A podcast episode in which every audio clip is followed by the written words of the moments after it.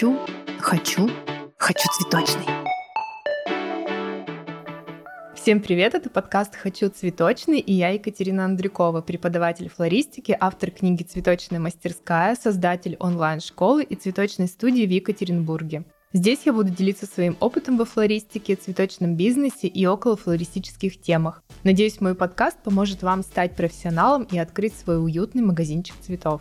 Мой подкаст выходит на всех актуальных платформах. Если вам понравился этот выпуск, обязательно поставьте ему оценку на Apple Podcast или сердечко на Яндекс Музыке. А если вы хотите еще больше узнавать про флористику и ведение бизнеса, то я приглашаю вас в свои социальные сети. Ссылка на них будет в описании к этому выпуску. В прошлом выпуске мы поговорили о базовых знаниях для предпринимателя, но ни один цветочный не будет работать и приносить прибыль, если в нем не будет квалифицированного флориста. Сегодня я хочу рассказать о базовых знаниях, которыми должен обладать флорист. Когда человек слышит о профессии флорист, он представляет себе девушку, которая составляет красивый букет, подбирает упаковку и перевязывает его атласной лентой. И, в общем-то, все. Но даже за этими тремя действиями скрывается огромная работа и, самое важное, большое количество знаний. Естественно, если вы начинающий флорист, вы можете начать работать в магазине, и вас обязательно научат трем базовым принципам для сборки монобукетов или просто охапок. Первое, чему вас обязаны научить, когда вы приходите в профессию, это знание о хранении, обработке и уходе за растениями. В предыдущих выпусках я уже упоминала о том, что это важный аспект не только для флористов, но и для руководителей. Но давайте разберем этот вопрос чуть подробнее. Начнем с того, что сохранение цветка начинается с минуты попадания поставки в ваш салон. В первую очередь задача флориста определить, все ли пришло в нужном количестве и, главное, в нужном качестве. Если есть несостыковки или товар пришел плохого качества, нужно сразу сказать об этом руководству, дабы сумма неликвида не списалась с вашей зарплаты. Как проходит этап э, приемки цветка? Сегодня мы рассмотрим вариант, когда поставка напрямую приходит к вам в салон без того, что вы выбираете ее на оптовой базе. В первую очередь, после прибытия цветов в магазин обязательно сверяем все позиции с накладной и вашим заказом. Кстати, для этого вы уже должны хотя бы немного знать, как выглядит то или иное растение. Если что, в помощь вам будет каталог флориста или памятка в магазине. Это делается для того, чтобы проверить точное количество поставки и особо важные позиции. На практике бывает, э, что поставщик мог пропустить часть заказа или определенный цветок. У нас, кстати, так было, и все решалось очень сложно. Мы искали другие позиции у других поставщиков, также старались найти альтернативы. Если вы заметите пропажу сразу, то есть вероятность, что вам просто что-то не доложили, и, возможно, этот цветок придет вам чуть позже. После проверки всех позиций на количество обязательно проверьте весь товар на качество. Лучше весь неликвид сразу вернуть обратно поставщику, чтобы вы и ваше руководство имели минимальные убытки.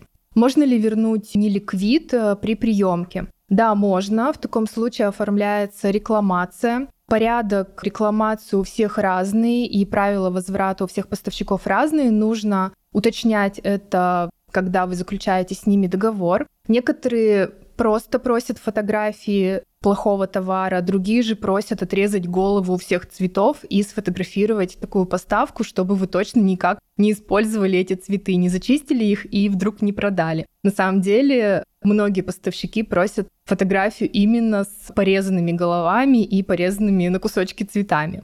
Количество и качество проверили, теперь приступаем к постановке цветов на воду. Этот этап, пожалуй, самый важный, и если вы будете делать все правильно, то цветы простоят у вас и у ваших клиентов намного дольше. И на этом этапе мы переходим к знаниям о хранении цветов. Информация, которую я рассказала выше, это лишь верхушка айсберга, но для начала вы должны знать общие принципы хранения для всех растений и уже потом углубляться по каждому наименованию.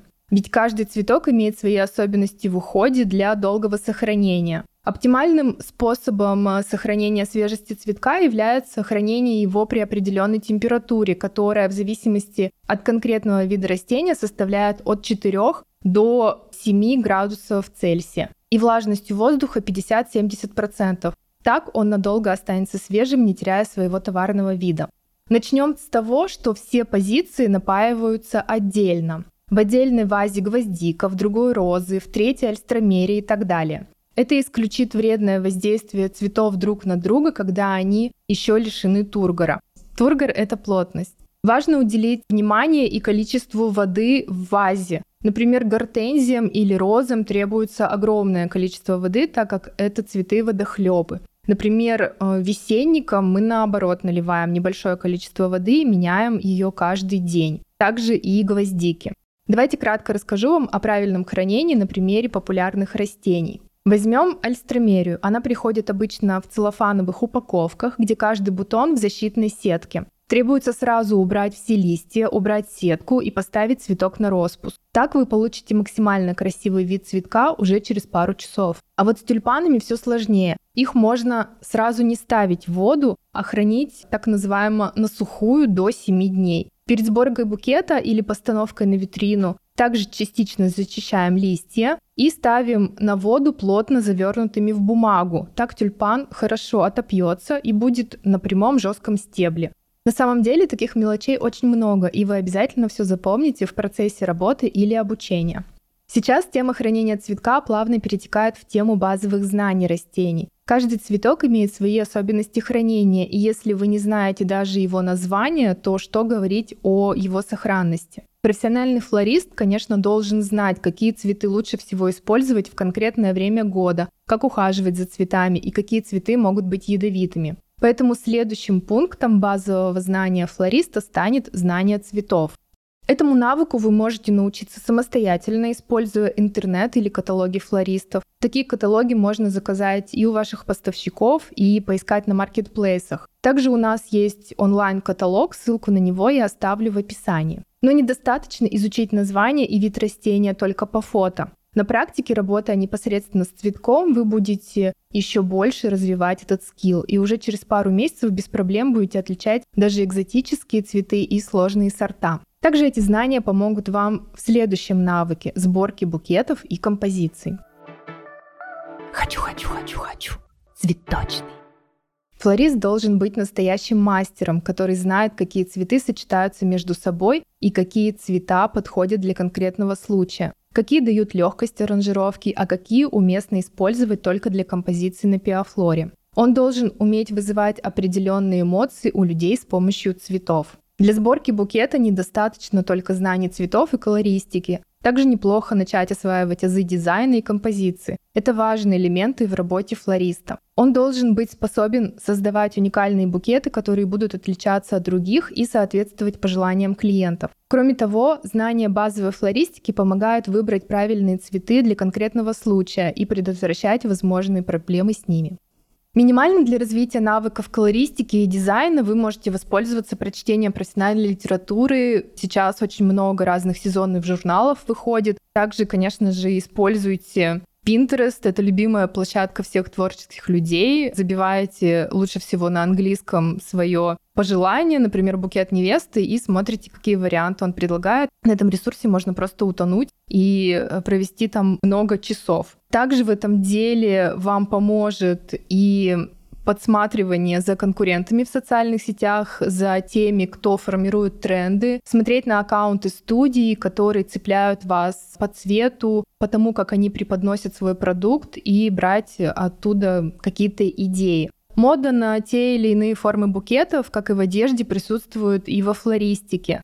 Соответственно, здесь можно использовать в композициях какие-то фишки. Например, сейчас вот эта хайповая тема с Барби ярко-розовым цветом, с вот этой кукольностью, которая прошла по всему миру, также и дошла до флористики, и многие цветочные компании используют это как способ продвижения на общей волне хайпа. Почему бы и нет? Создавать трендовые букеты без базовых знаний на самом деле можно, но это будет вам даваться намного сложнее, и здесь нужно понимать не только базу, но и определенные моменты, которые формируют эти тренды. Чаще всего трендсеттеры — это флористы, которые прошли длинный путь и умеют видеть цветы с разных ракурсов, используют какие-то нестандартные решения, сочетания, привлекают идеи из фэшн-индустрии или наоборот уходят в минимализм и развивают тему экологии.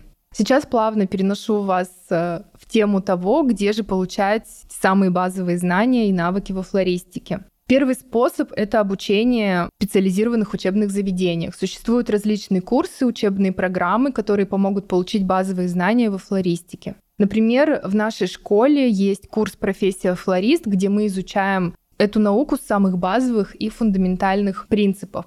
Второй способ — это самообразование и практика. Флорист может изучать литературу по флористике, посещать выставки, смотреть видео на YouTube, искать мастер-классы, общаться с другими флористами и практиковать свои навыки. Напоминаю также, что у меня есть книга «Цветочная мастерская», куда я постаралась уместить множество именно базовой информации, которая обязательно поможет вам в начале пути.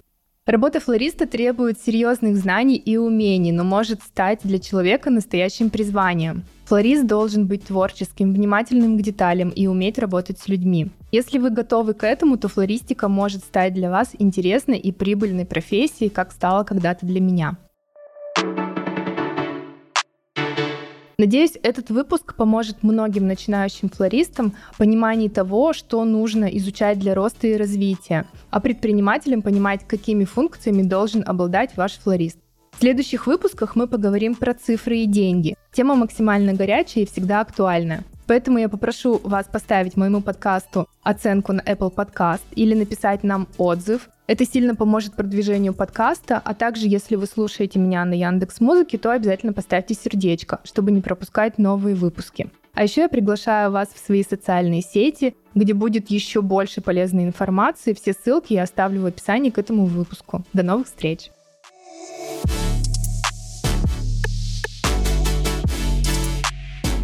Хочу, хочу, хочу цветочный.